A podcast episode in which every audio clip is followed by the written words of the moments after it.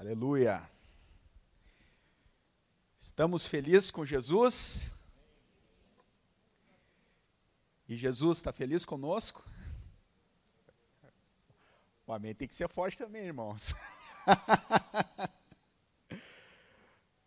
Glória a Deus, queridos. É, é um tremendo privilégio estarmos diante do Senhor.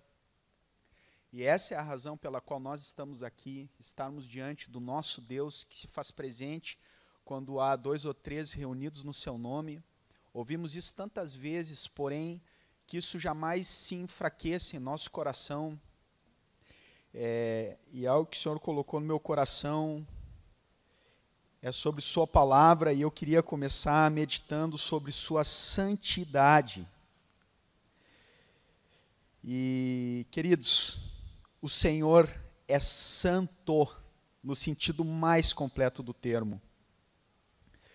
Nunca veremos um atributo de Deus sendo exaltado na palavra tanto quanto sua santidade. No céu, por mais que Deus seja amor, os anjos não ficam cantando que Deus é amor, amor, amor, ou misericórdia, misericórdia, misericórdia, embora ele seja. Mas todo o tempo e o tempo todo é dito que Deus é santo, santo, santo. E quando o judeu quer enfatizar algo, ele repete, é como se fosse o nosso marca-texto. Deus é santo. E essa palavra no original, ela significa que Deus ele é destacado, fora do comum. Deus não é como ninguém, não, nada pode ser comparado. Quando ele quando Moisés pergunta para ele, Senhor, que nome daremos quando perguntarem a teu respeito? Ele não pode apontar para mais nada. Ele simplesmente olha para si mesmo e diz: Ó, oh, eu sou o que sou. E também há, queridos, uma questão de um aspecto do caráter de Deus. Deus é perfeito, santo no seu caráter. E hoje nós estávamos aqui, o tio Telmo, Telmo leu um texto de Jó, e eu gosto muito de Jó, porque ele cita algo em meio ao sofrimento, lá no capítulo 19, ele diz: Quem dera fossem escritas as minhas palavras, que com pena de ferro na rocha fossem esculpidas, porque eu sei que o meu redentor vive e por fim se levantará sobre as nações. Aleluia. Queridos, a história não está à deriva, nem tampouco é cíclica. Ela tem um início, um meio e terá um fim com Jesus Cristo triunfando. Glória a Deus. E também, queridos, a santidade de Deus implica a sua intolerância com o pecado. Eu gosto muito quando lá em 1 João ele vai descrevendo o privilégio que ele teve de ter andado com Jesus, e ele fala o que os meus olhos viram, eu creio que ele está emocionado. O que os meus ouvidos ouviram, que as minhas mãos apalparam com respeito ao verbo da vida. E a vida se manifestou e dela nós damos testemunho. E depois daquela grande descrição, ele chega no final e diz: A mensagem que da parte dele temos ouvido e vos anunciamos é esta: que Deus é luz e nele não há treva nenhuma. Uau! Não há treva nenhuma em Deus. Quantas vezes o homem pecou para ser expulso da presença de Deus? Uma só. Deus não tem parte com pecado. Deus é santo. E isso se aplica também à sua palavra, porque a palavra de Deus, ela revela quem Deus é. Queridos, a palavra de Deus é a maior revelação para a humanidade ela é um tesouro inestimável. Sempre que abrimos as Escrituras, nós estamos diante da revelação do céu. E eu lembro quando Isaías tem uma visão de Deus, ele diz o quê? Ai de mim, porque vi o Senhor. Ai de mim, porque sou homem de lábios impuros e habito no meio de um povo de impuros lábios. Uma vez eu fiz um estudo da reação dos homens que tiveram algum contato visual em termos de alguma revelação com Deus, e é muito interessante a semelhança que eles tiveram de ficarem trêmulos, cheios de temor. Isaías diz: ai de mim. Ezequiel cai como morto. Lembram lá de Jó? Antes eu te conhecia de ouvir falar, agora meus olhos te veem. Por isso eu me abomino e me humilho no pó e na cinza. Porque junto com a revelação de quem Deus é, nós vemos quem nós somos, como que por um espelho. Se você perguntar para um judeu ortodoxo qual é o nome de Deus, e insistir com ele, ele não vai falar o nome de Deus. Eles não falam, quanto muito, três vezes o nome de Deus durante o ano. Já não se tem mais nem certeza da pronúncia certa. Tamanho peso de glória que esse nome carrega. Lá em Êxodo 27 diz: Não tomarás o nome do Senhor teu Deus em vão. Alguém pode se perguntar, mas isso é muito radical. De fato. Mas, queridos, por mais que na nova dispensação possamos chamar Deus de Abba Pai, isso jamais deveria ser tomado com ânimo leve. Deus é santo. E as Escrituras revelam essa santidade do Senhor. A palavra de Deus é inerrante, infalível, absoluta. E olha, queridos, poucas coisas na vida são plenamente absolutas. Inclusive, se eu vou estar vivo daqui um pouco, é muito provável, mas não é absoluto. Mas a coisa mais absoluta de todas, eu creio que é aquilo que está escrito em Isaías 46, 10. Meu conselho permanecerá de pé, farei toda a minha vontade. Aleluia. A palavra do Senhor permanece para sempre. Os céus e a terra passarão, a sua palavra permanece para sempre. E eu queria ler com vocês, podemos abrir a palavra de Deus em Isaías 66.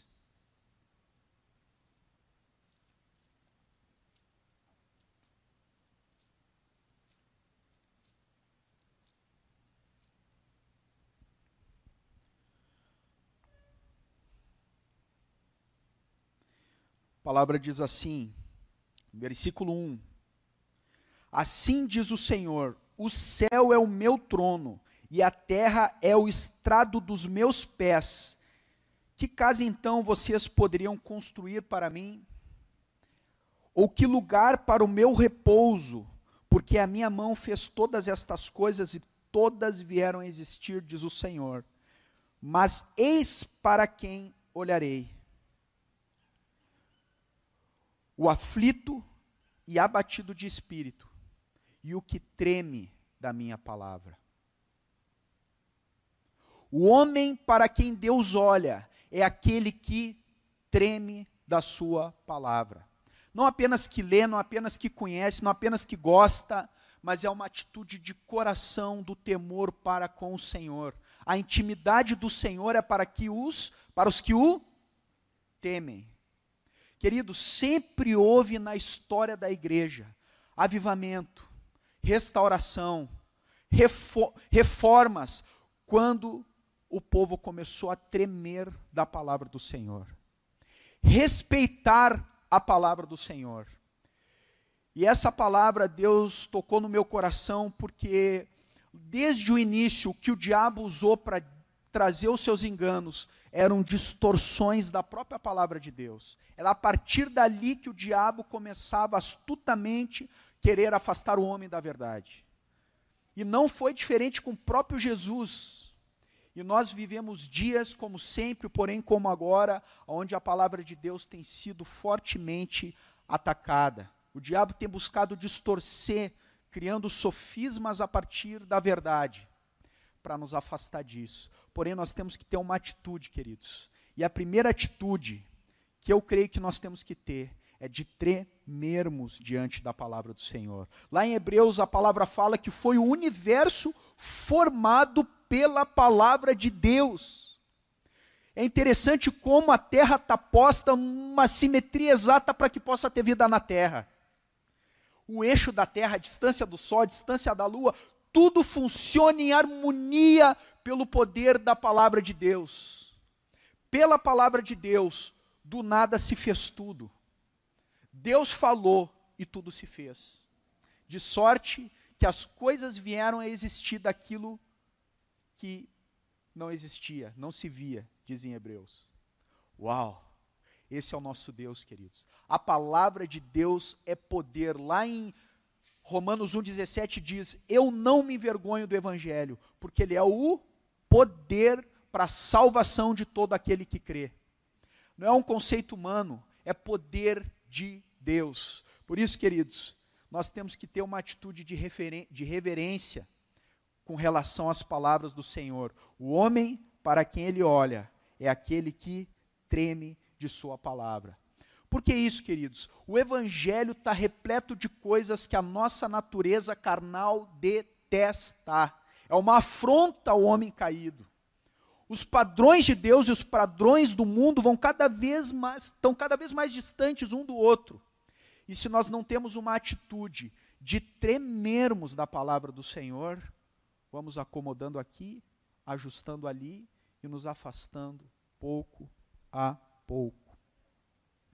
Porém, queridos, também tem uma outra atitude que nós temos que ter com relação à palavra de Deus, que é inculcar. Em Salmos 1, podemos abrir, um pouquinho para trás, texto muito conhecido entre nós, diz assim: Bem-aventurado o homem que não anda no conselho dos ímpios, nem se detém no caminho dos pecadores, nem se assenta na roda dos escarnecedores. Antes, o seu prazer está onde o seu prazer? Na lei do Senhor. E na sua lei medita dia e noite. E eu fui pesquisar e se medita. É aga, é, é ficar falando baixinho, é inculcar, é meditar, é gravar nas tábuas do coração. Ele será como árvore plantada junto à corrente das águas. Ah, meus queridos, nós devemos inculcar a palavra de Deus. Eu não sei se vocês já leram o livro O Homem do Céu. Lá na China é proibido ter Bíblias. E tem um irmão lá chamado Irmão Yun. Esse irmão, o sonho da vida dele era ter uma Bíblia. Por isso, sempre que ele vai pregar, pode observar que ele entra abraçado na Bíblia. E ele orou por três meses ao Senhor por uma Bíblia. Imagina o Senhor olhando as orações do seu povo e ver uma oração dessa, um clamor desse: Senhor, o que eu quero, nada mais, é a tua palavra para te conhecer. Três meses, e Deus, de uma maneira sobrenatural, moveu uma circunstância lá para que pudesse chegar uma Bíblia até aquele irmão. E sabe como é que eram as reuniões deles? Porque só ele tinha a Bíblia, não tinha a Bíblia. Ele foi memorizando, memorizando, ele gravou vários livros da Bíblia. E a reunião da igreja lá era sentar e ficar citando a Bíblia para os irmãos, horas, horas e horas, reuniões de seis horas, e eles sedentos pela palavra, sentados bebendo dessa água. E nós temos esse privilégio, queridos, de termos aqui a palavra. E em Gálatas 3, 16, a palavra fala: habite ricamente em vós a palavra de Cristo. Colossenses, isso aí, Colossenses 3,16, obrigado. Não é pobremente, queridos, é ricamente a palavra de Cristo. Lembram de Davi? Davi ele diz uma coisa, ele diz assim: Uma coisa peço ao Senhor, lá em Salmos 27, 3. Uma coisa eu peço ao Senhor. Queridos, Davi era um homem segundo o coração de Deus. Isso não tem a ver com perfeição, porque a própria palavra nos revela como Davi era falho. E quando o profeta Natan chega para Davi, ele diz: Davi, quando Davi pecou e foi repreendê-lo, ele diz: Eu poderia te acrescentar ainda muitas outras coisas mais Porém, Davi, diante daquilo que ele podia em termos de possibilidades, ele diz uma coisa: Uma coisa peço ao Senhor e a buscarei, que eu possa morar na casa do Senhor todos os dias da minha vida, para contemplar a beleza do Senhor e meditar no seu templo. Davi tinha um coração apegado ao Senhor. E por isso ele tinha a atenção dos céus. O único homem a quem foi dado esse título na Bíblia, um homem segundo o coração de Deus. Mas aqui para mim revela um coração que tinha esse anseio de meditar, contemplar ao Senhor. A palavra também diz, Jesus falou: aquele que tem os meus mandamentos e os guarda, esse é o que me ama. Olha que interessante. Queridos, o amor ao Senhor passa por guardarmos a Sua palavra. Obviamente que é praticando a Sua palavra, vivendo a Sua palavra, mas fala de guardar, porque como nós vamos guardar sem ter? Por isso fala: aquele que tem os meus mandamentos e os guarda, esse é o que me ama. Uma vez o Nilson fez um exercício interessante no retiro. Ele pegou, pediu para que os irmãos pegassem um papel, uma caneta e anotassem dez frases de Jesus. Dez frases. Você consegue lembrar no teu coração frases do Senhor, palavras do Senhor? Nós devemos, queridos, ter gravado no nosso coração, tendo habitando ricamente as palavras do Senhor. Amém? Então nós vimos aqui duas atitudes, nós devemos tremer diante da palavra do Senhor. É o que está dito, homem para quem olharei é esse. Nós devemos inculcar a palavra do Senhor. Vivemos dias de muitas coisas, muitas atividades e ansiedades, mas nós devemos gravar a palavra do Senhor. Separe tempo para isso, queridos. Amém? Digo isso para mim mesmo também. E também nós devemos, queridos, pregar a palavra do Senhor. Eu queria ler um texto com vocês, curto, que é de um irmão chamado Spurgeon. Foi renomado, renomado príncipe dos pregadores.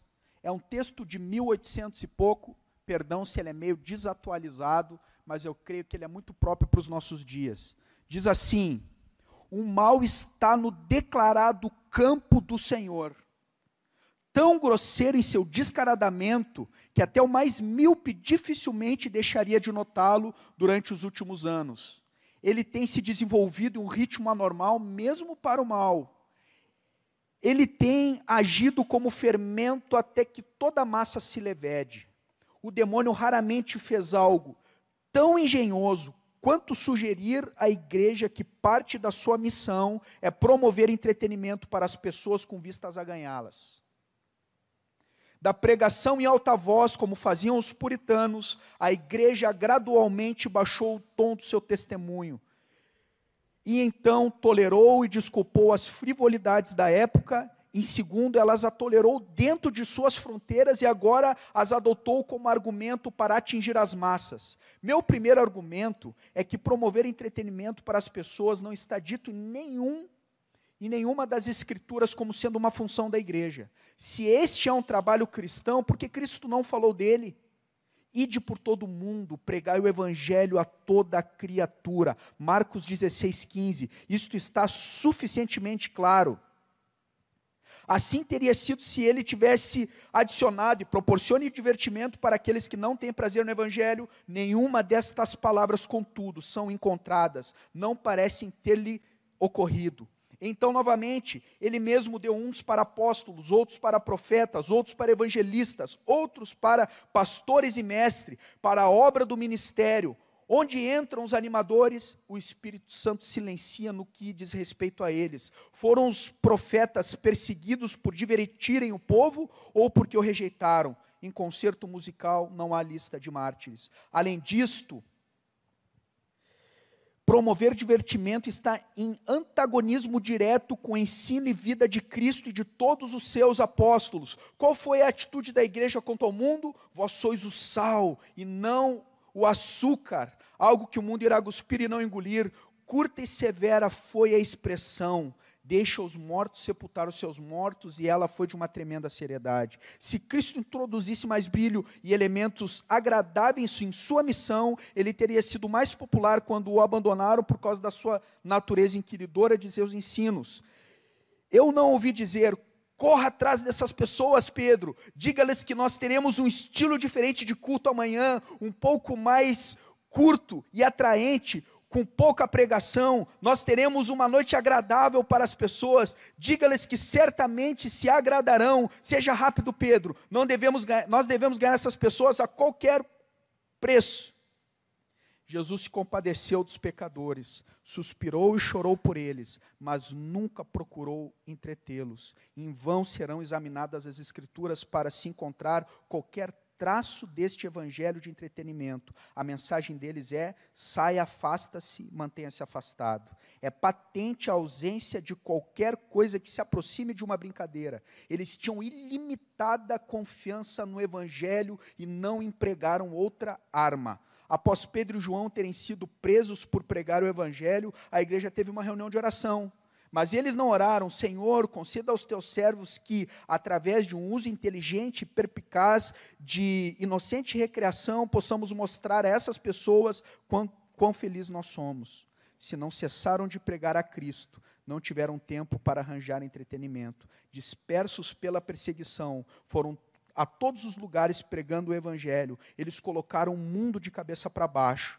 Esta é a única diferença. Senhor, limpa a igreja de toda a podridão e refúgio que o diabo lhe tem imposto e traga-nos de volta aos métodos apostólicos. Finalmente, a missão de entretenimento falha em realizar os fins desejados. Ela produz destruição entre os novos convertidos. Permita que o negligente, escarnecedor, que agradecem a Deus pela igreja os terem encontrado no meio do caminho, falem e testifiquem. Permitem que os oprimidos que encontraram paz através de um concerto musical não silenciem. Permita que o bêbado, para quem o entretenimento foi um, um elo dramático, não silencie ninguém irá responder. A missão de entretenimento não produz convertidos. A necessidade imediata para o ministério nos dias de hoje é crer na sabedoria combinada à verdadeira espiritualidade, uma brotando da outra como fruto da mesma raiz. A necessidade de doutrina bíblica, de tal forma entendida e sentida, que coloquem os homens em fogo. 1864 tem misericórdia, Senhor. Tem misericórdia, Senhor. Inclina o nosso coração para te temermos, não tomarmos o teu nome em vão. Tua palavra diz que no final dos tempos as pessoas se recusariam a dar ouvidos à verdade, se entregando a fábulas, a falsos ensinos. Porém, Senhor, nós queremos bradar bem alto a verdade do teu evangelho, para que as pessoas possam conhecer o Deus maravilhoso que tu és e se converterem dos seus maus caminhos a ti, que és o único Deus verdadeiro. Ajuda-nos, Senhor, em nome de Jesus. Nós devemos, queridos, pregar a palavra de Deus. A palavra de Deus. Em Apocalipse 22, 18 e 19 diz que aquele que acrescenta ao livro de Apocalipse será acrescentado os flagelos, e aquele que retirar palavras do livro de Apocalipse será retirado a sua parte da árvore da vida e das bênçãos que nos espera. O que se dirá daquele que acrescenta ou tira do evangelho todo?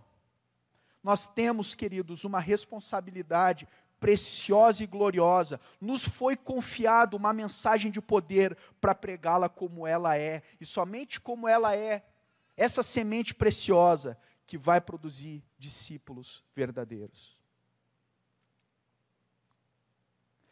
Paulo chega ao ponto de dizer: se um anjo descer do céu, já pensou ouvir um evangelho de um anjo?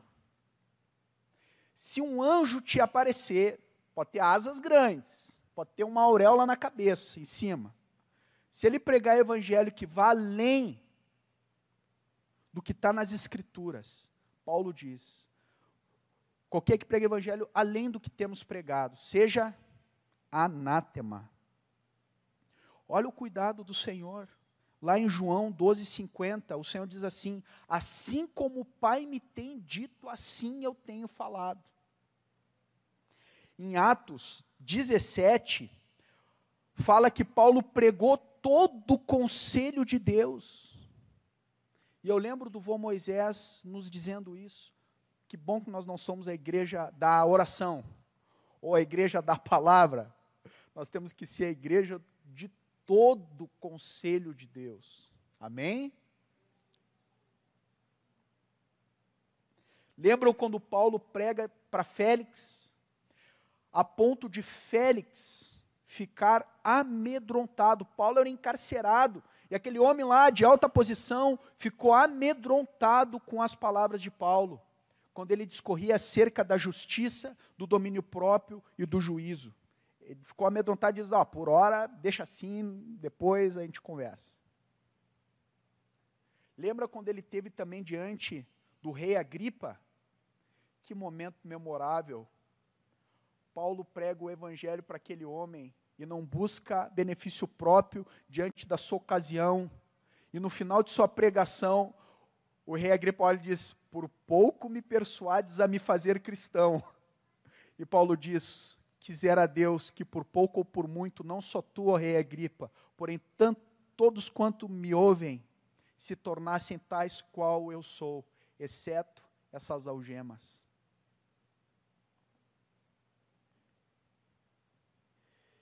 Porém, queridos, desde o tempo de Paulo, nós vemos pessoas distorcendo o evangelho lá na igreja da Galácia, nós vemos pessoas acrescentando e tirando partes do evangelho para não serem rejeitados por causa da cruz de Cristo, da sua identificação como discípulos de Jesus. E diz lá em Gálatas 6,12: Todos os que querem ostentar-se na carne, esses vos constrangem a vos circuncidares somente para não serem perseguidos por causa da cruz de Cristo. Porém, lá no 14 ele, ele diz assim: Mais longe esteja de mim gloriar-me, senão na cruz de nosso Senhor Jesus Cristo, na qual o mundo está crucificado para mim e eu para o mundo. Bênção sem renúncias, promessa sem condições, salvação sem santificação, pecado, inferno, caminho estreito. Deus me livre, Cristo sem cruz é obrado nas entrelinhas do falso evangelho pregado. Longe de nós está o um engano. 99% água pura e 1% esgoto nós não tomaremos.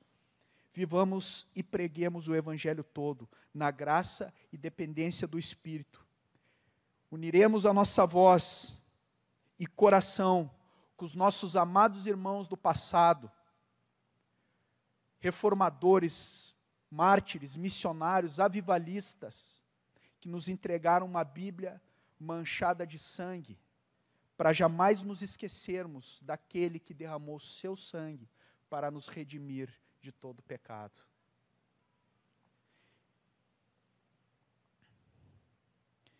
E por último, queridos, com relação à palavra de Deus. O Senhor falou: examinai as Escrituras, porque julgais nela ter a vida eterna. Também diz que Jesus é a expressão exata de Deus. Quer conhecer como Deus é, o que ele pensa, o que ele gosta, o que ele não gosta, nós devemos olhar para Cristo Jesus. Ele é a expressão exata do seu ser. E a palavra diz lá em 2 Coríntios 3,18: e todos nós com o rosto desvendado, nesse contexto está falando da glória de Moisés, que Moisés ia lá no monte e voltava com o rosto brilhando da comunhão com Deus. Já parou para pensar numa cena dessa? Porém, ele colocava um véu para não mostrar para os outros que a sua glória se desvanecia. Ia se indo, se esvaindo. E aí, quando chega lá no, Versículo 18 fala, porém nós, com o rosto desvendado, contemplando como que por espelho a glória do Senhor, nós somos transformados na sua própria imagem, como pelo Senhor o Espírito. Queridos, quando nós contemplamos o Senhor, nós somos transformados. E eu creio de todo o meu coração que contemplar a Cristo é olhar tudo aquilo que as Escrituras nos revelam com relação de quem é Jesus. Se deixem apaixonar por cada vírgula, aquilo que sabemos e entendemos, o que nós não entendemos. Cada vez que nós estamos diante da palavra do Senhor, nós estamos aqui buscando um relacionamento com Deus, não saber sobre Deus, conhecê-lo, relacionar-se com Ele. Eu lembro que quando eu fui batizado no Espírito Santo, 2005, início de 2005, tinha saído do centro de recuperação, algo que ardeu no meu coração foi um brilho pela Bíblia. Eu li o Novo Testamento, se eu não me engano, em uma semana, e eu passei a desejar conhecê-lo. E quantas vezes, queridos, nos momentos de lutas, tribulações, o que ancora a nossa fé é a palavra do Senhor. Quando as circunstâncias vêm e nós não sabemos como unir o que nós estamos sentindo e passando, e passando com as verdades de Deus, a espada do Espírito é a palavra do Senhor. Pela palavra, o Senhor vai te trazer a verdade da realidade de quem Ele é, de quem nós somos, qual é o nosso fim, o que nos espera. Queridos, vamos apaixonadamente andar por esse caminho da verdade da palavra de Deus. Amém? Queria orar mais uma vez. Senhor, obrigado pela palavra que atravessou fronteiras e gerações, a oposição das maiores potências do mundo, tantas perseguições, porém tu permitiu que ela chegasse até nós, Senhor. Eu quero te agradecer pela Bíblia, Senhor. Eu sei o quanto o diabo tem buscado tirar esse tempo diante da tua palavra para confundir, para deformar a realidade de quem tu és e da tua vontade maravilhosa. Porém, eu oro, Senhor, para que tu produza no nosso coração uma fome e uma sede pela tua palavra, não para conhecer apenas a palavra, mas para praticá-la, para se relacionar contigo, para conhecer quem tu és. Ajuda no Senhor a esses dias de tanto barulho, tanta ansiedade, tantas atividades, que nenhuma dessas coisas, por mais lícitas que sejam, nos roubem daquilo que é a maior prioridade de todas, a nossa comunhão contigo. Em nome de Jesus. Amém, Senhor.